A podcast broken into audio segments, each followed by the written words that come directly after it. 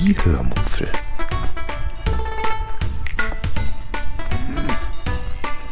Aus dem Tagebuch einer Allgäuerin.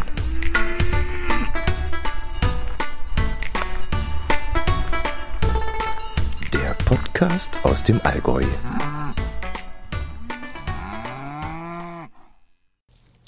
Hallo und herzlich willkommen zur 506. Episode der Hörmupfel vom 26. Januar 2024. Heute erzähle ich euch von einer spannenden App und vielleicht schweife ich ja wieder ab. Viel Spaß beim Hören. In der letzten Episode habe ich euch gefragt, ob ihr den Ausdruck Grünspan und Entendreck noch kennt. Offensichtlich war es dann doch schon etwas zu lange her, denn ich habe nur eine einzige Rückmeldung dazu bekommen. Also der Fluch Grünspan und Entendreck ist aus einer Kinderserie namens Silas.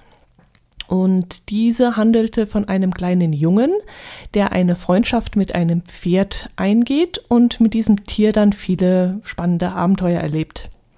Und dabei flucht der kleine Silas eben immer wieder einmal, wenn er sich ärgert und dann sagt er eben nicht das Wort mit SCH, sondern er sagt Grünspan und Entendreck. Früher dachte ich dann immer, dass Grünspan das Zeug ist, das auf so Teichen herumschwimmt, also das mh, mm, grüne Glibberzeug, diese grüne Krütze. Also irgendwie klang für mich das damals logisch, dass da, wo Entendreck ist, eben auch dieser Grünspan ist. Und deswegen dachte ich immer, das wäre das Zeug, was da auf so Teichen manchmal rumschwirrt. Aber natürlich wissen wir alle, dass Grünspan die Bezeichnung für die Kupfersalze der Essigsäure ist. Also das, was man auch gerne auf alten Statuen sieht, wenn die so komisch versifft sind. Ja, der junge Schauspieler, der diesen Silas damals gespielt hat, war übrigens Patrick Bach, der auch heute noch als Schauspieler und Synchronsprecher tätig ist und immer wieder auch mal in so Serien wie Soko und Notruf Hafenkante und der Staatsanwalt und solchen Sachen in einer Gastrolle zu sehen ist. Patrick Bach ist auch der Schauspieler, der ein paar Jahre später mit Silvia Seidel zusammen im Weihnachtssechsteiler Anna den im Rollstuhl sitzenden Rainer gespielt hat.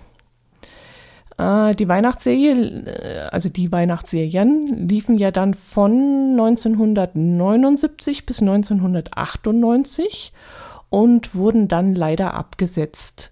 Ich finde das ziemlich schade, denn für unsere Familie, und zwar für alle, egal ob groß oder klein, war das zwischen Weihnachten und Silvester immer ein riesiges Highlight. Die erste Weihnachtsserie war damals 1979 Tim Thaler woran sich bestimmt noch einige von euch erinnern können. Ich habe es dann irgendwann in Wiederholungen gesehen. Ähm, aber es gab dann auch noch Madita, Jack Holborn hieß das, glaube ich, das Nesthäkchen, äh, Patrick Packard, das habe ich sehr gerne gemocht. Ähm, und das sollte für euch wahrscheinlich auch ein Begriff noch sein. Ähm, jedenfalls sind das die Serien, die für mich noch am deutlichsten in Erinnerung geblieben sind. Oliver Maas sagt mir noch was, Nonny und Manny auch. Aber so Sachen wie Mino, Laura und Luis, Ron und Tanja, Marco über Meere und Berge, äh, der lange Weg des Lukas B., das sagt mir jetzt so gar nichts. Genauso wenig wie Clara, Stella Stellaris, Frankie und ja, ist das? Zwei allein, das sagt mir jetzt absolut auch nichts. Aber vielleicht kennt ihr es ja noch. Gut, das war's zum Verkopfer der letzten Woche. Erzähle ich euch jetzt noch von einer App, die ich ausprobiert habe. Mmh. Als wir mit unseren Freunden in der Schrofenhütte waren und dort diesen Tiroler Hut gegessen haben, von dem ich euch letzte Woche erzählt habe, erzählten die beiden uns, dass sie abends um 22 Uhr noch einen Termin in Kempten beim Asiaten hätten. Ich stutzte dann kurz, denn ich konnte die Informationen 22 Uhr, Kempten, Termin, Asiaten nicht sofort verarbeiten, denn wir hatten ja gerade in diesem Moment fantastisch und sehr ausgiebig gegessen und die beiden wollten danach noch zum Asiaten. Aber die Freundin klärte mich dann sofort auf. Sie hatte nämlich eine App installiert, über die man Lebensmittel, die nicht verkauft werden, kostengünstig in einem bestimmten Zeitfenster abholen kann. Und in diesem Fall, handelte es sich um die Essensreste eines Buffets in einem asiatischen Restaurant in Kempten. Okay, ich glaube, ich muss von Anfang an erzählen, das sonst, sonst wird zu kompliziert. Also, meine Freundin hat die App Too Good To Go installiert. Dieser App sind verschiedene lebensmittelverarbeitende Betriebe angeschlossen. So kann man es, glaube ich, zusammenfassen. Also hauptsächlich Bäckereien. Ich würde behaupten, naja gut, ich kenne nur unser Gebiet und da ist, sind 90 Prozent davon sind Bäckereien. Aber auch Lebensmittelgeschäfte, Restaurants, sehr viele Tankstellen auch mit diesem angeschlossenen Backshop und ja, der ein oder andere türkische Supermarkt ist, glaube ich, noch mit dabei. Also bei uns jetzt jedenfalls. Ja, und haben diese Geschäfte und Restaurants dann kurz vor Ladenschluss noch Lebensmittel und Essen übrig, packen sie das Zeug dann in Tüten oder in solche To-Go-Verpackungen und bieten diese zu einem Bruchteil des normalen Preises an. Ich glaube, es ist hm, ein Drittel, wenn ich mich richtig erinnere. Und bei meiner Freundin sah das dann an dem Abend so aus, dass ein Asiate in Kempten eine Zahl X an Hauptgerichten auf der Seite eingestellt hatte. Sagen wir mal so zehn Hauptgerichte zu je 4,50 Euro. Und weil sie zu Hause zwei hungrige Söhne sitzen hatte, die gerne auch mal etwas später einen Snack zu sich nehmen, also gegen Mitternacht ungefähr, hat sie ihnen dann drei dieser Pakete gebucht. Und das Essen muss dann in einem bestimmten Zeitfenster abgeholt werden, meistens kurz vor Ladenschluss. In diesem Fall war es dann zwischen 21.45 Uhr und 22 Uhr, glaube ich. Und die Freundin fuhr dann in diesem Zeitfenster zu diesem Restaurant und bekam dann drei Gerichte überreicht, die bereits in so To-Go-Boxen, in so, was ist das, Styropor-Boxen sind das, glaube ich, verpackt waren. Das können dann gebratene Nudeln gemü mit Gemüse sein oder Reis mit Curry oder Reis mit gebratener Ente und oder Hähnchenfleisch oder Soßen, also mit irgendwelchen Soßen noch dazu oder alles ganz trocken mit Frühlingsrollen oder so. Also man weiß nicht, was man da bekommt. Und weil ich das so wahnsinnig lustig gefunden habe und mein Herz allerliebster dann auch so total entbrannt war und diesen Quatsch natürlich auch gerne mitmachen möchte, haben wir dann an einem Sonntagnachmittag, Mittag, äh, auch einmal geschaut, was es bei uns in der Nähe so gibt. Und bei uns in der Nähe gab es an diesem Wochenende nicht allzu viel. In Kempten gab es ein Hotel, das morgens Frühstücksbuffet anbietet und ab 11.30 Uhr dann die Reste des Buffets veräußert. Das können dann so Sachen wie Wurst, Käse, Marmelade und so sein, aber eben auch Backwaren wie Brötchen und Brot. Und weil in dem Hotel auch Halbpension angeboten wird, kann man dann abends dann zusätzlich noch ein Abendpaket buchen, das dann ab 20.30 Uhr abgeholt wird. Ja, und man weiß eben nie, was man dann auch bekommt. Und als ich mir das so angeschaut habe, versuchte ich mir das Ganze dann länglich durch den Kopf gehen zu lassen, was das alles zu bedeuten hat und wie ich mir das in Farbe und in Natura vorstellen müsste. Also, da ist also ein Restaurant, das hat ein Frühstücksbuffet. Die Hausgäste gehen dann ans Buffet und grapschen da in den Wurstscheiben herum. Und irgendwann ist das Blech fast leer und da kommt dann eine Angestellte und tauscht die angekrabbelten Platten gegen frische aus. Und die drei bis vier bis fünf Scheiben Salami, Schinken und Leona, die da noch drauf sein könnten, die werden dann sofort in eine To-Go-Box gelegt, weil sie ja wissen, dass um 11.30 Uhr fünf Kunden kommen, die die Reste dann holen. Und da wusste ich jetzt nicht so ganz, wie ich das finden soll. Ist das dann noch appetitlich? Ich weiß es nicht. Ja, wir haben es aber trotzdem ausprobiert. Und das ging so. Im Allgäu gibt es einen Bäcker mit sehr vielen Filialen, die auch am Wochenende geöffnet haben eine Filiale sollte am Sonntag um 13 Uhr schließen, weshalb der Abverkauf eine halbe Stunde davor gestartet ist. Eine andere Filiale hatte bis 18 Uhr auf und diese wählten wir dann für unseren Feldversuch aus. Denn das war die Zeit, wo wir einfach ja, Zeit hatten, das mal auszuprobieren, dahin zu fahren und das mal zu testen. Wir buchten dann also eines von vier angebotenen Paketen zu einem Preis von 4,50 Euro das aber einen Originalpreis von 13,50 Euro haben sollte. Und die Abholung sollte dann zwischen 17.45 Uhr und 18 Uhr erfolgen. Und beim Installieren der App hatten wir eine E-Mail-Adresse hinterlegt, aber kein Passwort und kein Zahlungsmittel. Was mir komisch vorkam. Ähm, jetzt buchten wir also eines dieser Backpakete und wurden dann erst gebeten, das Zahlungsmittel zu wählen.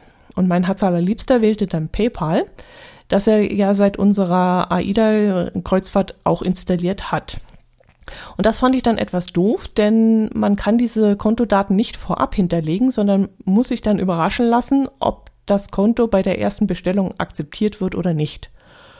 Und wir wissen noch nicht, ob ich mich mit seinen Daten auf meinem Smartphone dann auch anmelden kann, denn ich habe ja weder PayPal noch eine Kreditkarte und äh, möchte deshalb sein Konto mitbenutzen. Das ergibt ja keinen Sinn, zweimal PayPal anzumelden und noch eine Kreditkarte zu kaufen, äh, zu, zu buchen und so.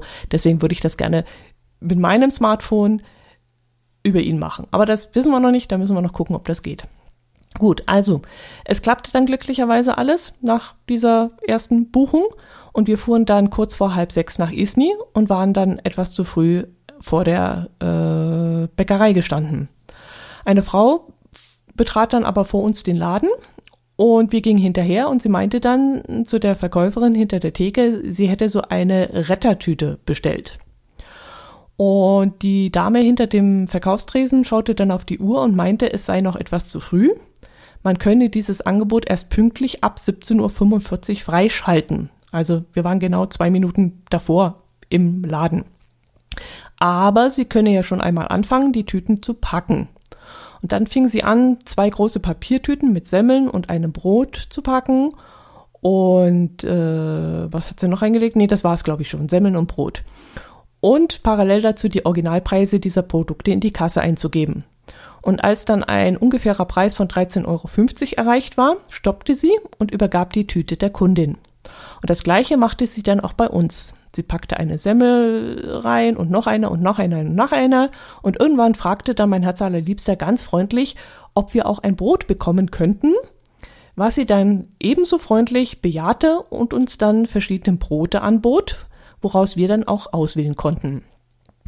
Und auch dafür wurde dann natürlich der Originalpreis in die Kasse eingegeben. Also mit anderen Worten, wenn wir uns ein teures Sportler-Biobrot geben lassen, wird die Tüte eben etwas kleiner ausfallen, als wenn wir günstigere, einfache Semmeln bekommen. Aber das Ergebnis ist halt immer das gleiche. Statt 13,50 Euro zahlen wir nur 4,50 Euro. Ja, und dann äh, sollte man eigentlich die App abstreichen lassen, also dass, dass dieses, dieser Vertrag zustande gekommen ist und dass dann eben die App das Geld abbuchen kann von unserem PayPal-Konto und eben die App dann auch die Provision bekommt. Aber dazu nachher noch mehr.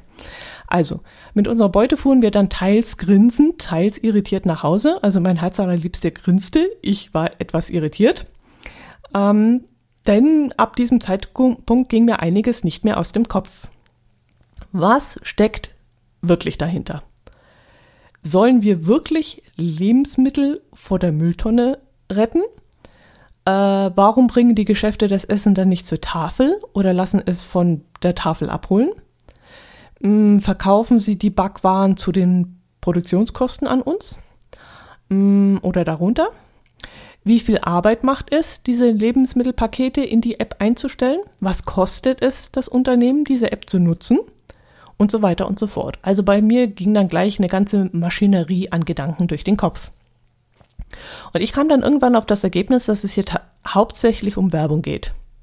Ja, es bleibt abends vermutlich immer eine Menge X übrig, die vermutlich auch in gewisser Weise kalkuliert werden muss, weil die Kunden erwarten, auch abends noch kurz vor Ladenschluss noch eine schöne Auswahl an Semmeln zu bekommen. Und ja, die Angestellten werden auch Reste mit nach Hause nehmen können, um Lebensmittelmüll zu vermeiden. Aber es ist doch bestimmt einfacher, das Zeug wirklich wegzuwerfen, als sich die Mühe mit dieser App zu machen. Und wie gesagt, man kann das Zeug auch vor den Hintereingang stellen und von der Tafel abholen lassen. Also warum macht man das mit dieser App? Ja, nachdem wir unsere Beute zu Hause dann ausgepackt hatten, prüfte mein Herz allerliebster dann sein PayPal-Konto, wo die 4,50 Euro dann auch schon in Rechnung gestellt worden waren. Und die Too Good To Go App fragte dann nach unserer Meinung zu diesem Einkauf. Und da standen dann unter anderem die Fragen, ob wir dort schon einmal eingekauft hätten und ob wir dort nach unserem Erlebnis nun wieder einkaufen wollten. Also ganz klar, es geht hier darum, auf sich aufmerksam zu machen und die Kunden zu gewinnen und einmal in den Laden zu locken. Und dafür zahlen dann die Betriebe eben gerne eine Jahresgebühr von derzeit, glaube ich, 39 Euro und eine Provision pro verkauftes Paket. Also wie gesagt, ich weiß noch nicht so ganz, was ich davon halten soll und ich hatte anfangs auch ein schlechtes Gewissen, dass ausgerechnet ich dieses Schnäppchen ausnutze. Es gibt ja bestimmt ganz viele Menschen, die auf solche Angebote angewiesen sind und die sich über ein so günstiges Brot dann auch freuen würden. Aber andererseits, ihnen steht es ja durchaus auch frei, dieses Angebot auch zu nutzen und eines dieser Pakete zu buchen. Und weil ich wirklich davon ausgehe, dass das mehr Werbung und mehr Kundenaufmerksamkeitsgeheische ist, als wirklich Lebensmittel vor dem Wegwerfen zu retten, weil wie gesagt, dann kann man es auch zum, zur Tafel geben, werde ich diese Werbeaktion auch weiterhin ausnutzen. Ich bin jedenfalls gespannt, welche Angebote es dann zukünftig noch für uns geben wird. Ähm, vor allem unter der Woche habe ich jetzt noch nicht allzu viel mehr gesehen. Da hätte ich mir mehr erwartet. Oder vielleicht gegen, ja, Freitagabend ist noch Samstag, Samstagabend, die Geschäfte machen um 20 Uhr zu. Vielleicht, dass da ein bisschen mehr geht, ich weiß es nicht. Ähm, aber ich würde mir wünschen, dass es ein bisschen mehr Discounter oder Supermärkte oder Gemüsehändler geben würde. Äh, das finde ich dann nämlich durchaus spannend, wenn am Samstagabend zum Beispiel diverse Gemüsesorten abgeholt werden könnten, die man denn dann sehr kreativ am Wochenende verarbeiten muss. Bis jetzt habe ich sowas in der Art nur in Österreich gesehen. Wir sind ja nicht weit von der deutsch-österreichischen, genau, österreichischen Grenze entfernt. Äh, und in Vorarlberg gibt es unter anderem Hofer und Spar gibt es da noch. Und die bieten Gemüsekisten an und auch so Sackerl mit Lebensmitteln aus dem Trockenlebensmittelbereich und auch aus dem Kühlbereich, äh, die dann nur noch ein kurzes Haltbarkeitsdatum haben. Ähm, aber wie gesagt, bei uns in der Nähe habe ich sowas nicht gesehen und es ergibt dann auch keinen Sinn, bis nach, keine Ahnung, Memmingen oder Kaufbeuren zu fahren, um sowas mal auszuprobieren. Aber vielleicht sind wir dann irgendwie mal, wenn wir irgendwo im Urlaub sind oder so, dann schaue ich auch mal rein, weil mich einfach interessiert, inwieweit das sich schon verbreitet hat. Und ich habe festgestellt, dass die Angebote von Geschäften, die sich in größeren Städten befinden, wesentlich schneller äh, ja, ausgebucht sind als bei uns jetzt hier auf dem Land. Also entweder ist diese App dort verbreiteter als bei uns hier auf dem Land oder die Nachfrage ist in den Städten höher, weil dort in der Regel die Menschen wohnen, die den Cent doch öfter umdrehen müssen als wir Landbevölkerung. Ich werde das jetzt auf jeden Fall mal beobachten und euch dann auch gegebenenfalls davon berichten und ein Update geben. Ich sehe das, wie gesagt, jetzt so eher als lustiges Abenteuer und Spaßveranstaltung, als Werbegag, wie gesagt. Und äh, ich glaube nicht, dass das viel mit Lebensmittelmüllvermeidung zu tun hat. Wie gesagt, da wäre immer noch die Tafel der richtige Ansprechpartner, denke ich. Ja, unser Rewe hatte zum Beispiel Mitte Januar so ungefähr, was werden das gewesen sein, zwei Dutzend Tüten mit Weihnachtsleckereien rumstehen, die er für 10 Euro verkaufen wollte. Also da waren dann alte, also nicht alte, Nikoläuse drin und Lebkuchen und äh, Dominosteine und so ein Zeug. Und das hätte er ja sicherlich auch über die App anbieten können. Wahrscheinlich nicht für 10 Euro, sondern nur für 5. Aber er wäre es auf jeden Fall losgeworden. Denn sportbillig müssen diese Aktionen schon sein. Denn wenn ich nur eine Ersparnis von 50 Cent oder einen Euro habe, ist dieser No-Waste-Gedanke äh, nicht mehr gegeben, denke ich. Sondern dann ist der wahre Grund tatsächlich der, dass man damit Werbung machen möchte. Und dann ist es zu offensichtlich, dass ja, diese Werbung kaschiert werden soll. Ja, das war's zu diesem Thema. Jetzt habe ich hier noch das Stichwort Aroma verseucht stehen. Das ist allerdings schnell erzählt. Ich hatte euch in der Episode mit dem Titel 502 Franzbrötchen erzählt, dass ich einen Eierlikör gemacht habe. Dazu äh, verwendete ich unter anderem das Mark einer Vanilleschote. Den Rest der Vanilleschote hatte ich, einem Instagram-Tipp folgend, in ein Glas mit Zucker gelegt und drei, vier Wochen durchziehen lassen, weil daraus dann angeblich ein leckerer Vanillezucker werden würde. Als ich nun letzte Woche einen leckeren Kaiserschmarrn im Dampfbackofen gemacht hatte, dachte ich, ich könnte ja statt des normalen Zuckers den selbstgemachten Vanillezucker verwenden. Und als ich das Glas dann geöffnet habe und nochmal umgerührt habe und gekostet habe, schmeckte ich nichts. Es schmeckte keinen Furz nach Vanille. Es rauch, roch auch gar nicht danach. Und jetzt frage ich mich natürlich, ob und was ich da falsch gemacht habe. Oder ob ich vielleicht aromaverseucht bin. Dieser Begriff kam mir dann sofort in den Kopf. Also, dass ich schon so sehr auf künstliche Aromen getrimmt bin, dass ich so etwas Natürliches wie eine natürliche Vanilleschote gar nicht mehr richtig schmecke. Ich weiß es nicht. Aber es hat nicht funktioniert. Also, falls ihr zufällig wisst, ob ich da was falsch gemacht habe, meldet euch. Gut, kommen wir jetzt zum Verkopfer der heutigen Woche, der dieses Mal nichts mit einer Fernsehserie zu tun hat, aber den ich trotzdem aus dem Fernsehen entnommen habe, weil mir dieser Begriff in einer Reportage aufgefallen war. Ich möchte heute von euch wissen, ob ihr wisst, was ein Anschmutzungstechnikum ist ein Anschmutzungstechnikum. Ich gebe euch einen Tipp. Es hat wirklich etwas mit Schmutz zu tun. Also das ist jetzt keine Finte von mir. Aber vielleicht in einem etwas anderen Zusammenhang, als ihr jetzt vielleicht denkt. Und mein zweiter Tipp ist, Anschmutzungstechnikum findet ihr nicht in der Autowaschanlage. Wenn ihr es jetzt gleich gewusst habt oder wenn ihr jetzt etwas länger grübeln musstet, dann könnt ihr mir das gerne schreiben. Ihr kennt ja die üblichen Wege, Instagram, Telegram, Kommentarfunktion auf meinem Blog und ja, so weiter und so fort. Ihr wisst, wie ihr mich erreicht. Ich würde mich wirklich freuen, da eine Reaktion von euch zu bekommen. Anschmutzungstechnikum. Ein cooles Wort.